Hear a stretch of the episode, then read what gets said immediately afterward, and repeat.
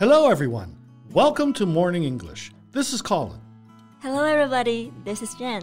欢迎大家收听早安英文。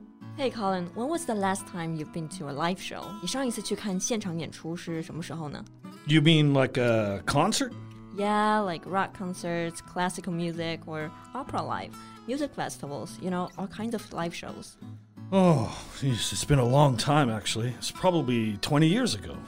哇，上次看演出已经是二十多年了。That's two decades. I know, right? It's been a long time. I used to go to Lollapalooza every year when I was young. What? Lollapalooza? What is that?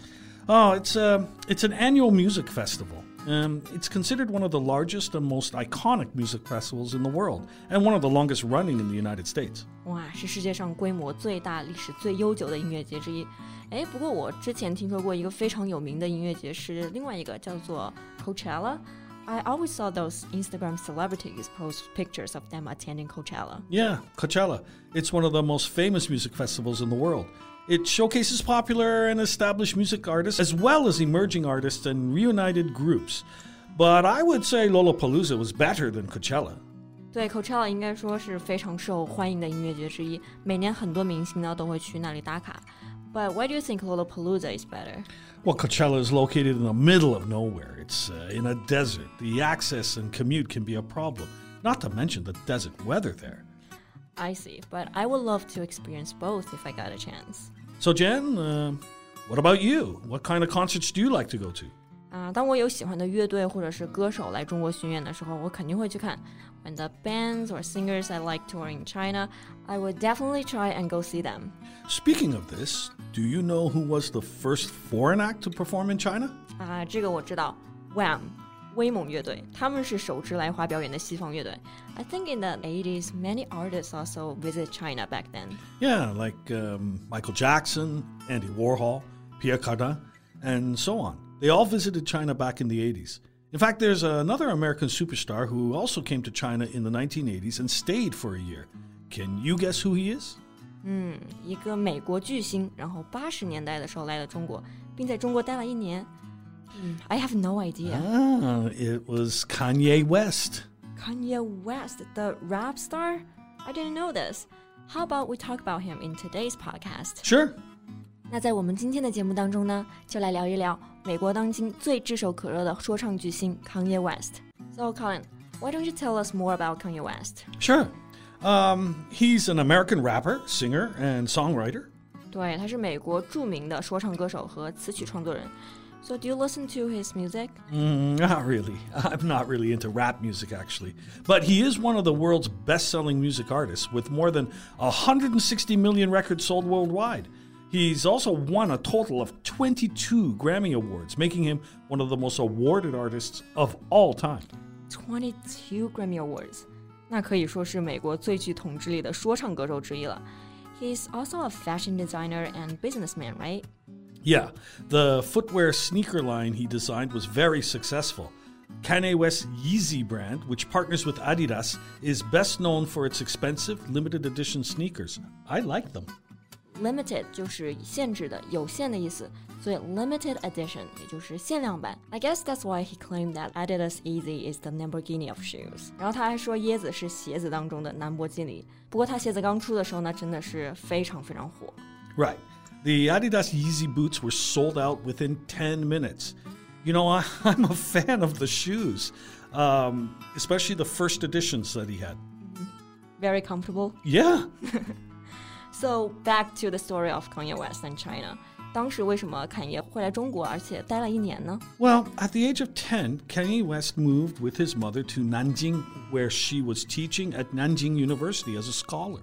啊，原来是因为他妈妈的原因，因为他妈妈曾经于南京大学任教一年，所以当时十岁的侃爷就跟随母亲前往了中国。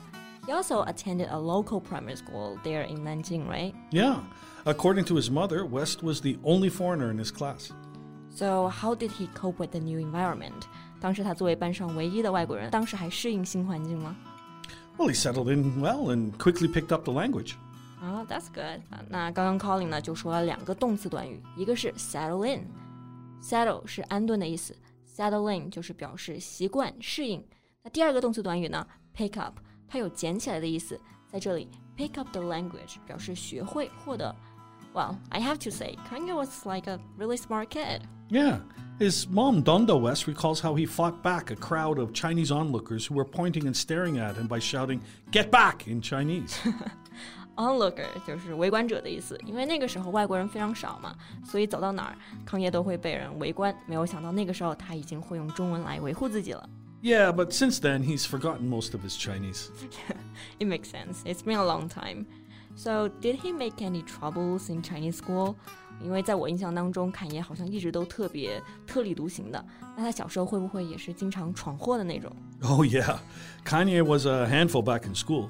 In winter, his classmates' gloves seemed odd to Kanye because the fingers were cut out, and all of Kanye's gloves were typical American winter gloves. But his Chinese teacher wouldn't let him wear those. So how did Kanye react to that? Well, when the teacher tried to pull the gloves off of Kanye's hands, Kanye kicked the teacher. Kanye's mother had to meet with his teacher to talk about his behavior. Wow，这完全就是侃爷的风格啊！因为手套的原因，跟这个老师干了起来。Kick 就是踢的意思。那最后呢，还因为这个事情被叫了家长。So he was a troublemaker already when he was a kid. I'm curious though, did he show his business talent when he was young? 那他小时候有没有展现出他的一点这个商业天赋呢？yeah, he did. You know, when he was in China, Kanye developed a love for lamb skewers. Lamb skewers 就是羊肉串的意思，他当时就特别爱吃南京街头的烤羊肉串。But his mom didn't trust the sanitary conditions of Nanjing street vendors, so she refused to buy them for him. So, how did he get the lamb skewers he loved? Well, he found a way to circumvent his mom by showing off his breakdancing skills to the Chinese kids in exchange for their skewers. 那康爷真的是商业鬼才啊！ 既然他妈妈不给他买羊肉串呢，他放学之后就靠给同学跳霹雳舞来换烤羊肉串。Breakdancing 就是霹雳舞的意思。Yeah, I would love to see the breakdance shows he put on.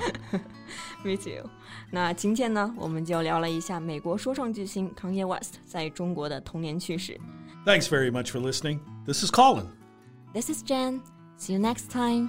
Bye. Bye. This podcast is from Morning English. 学口语就来 早安英文。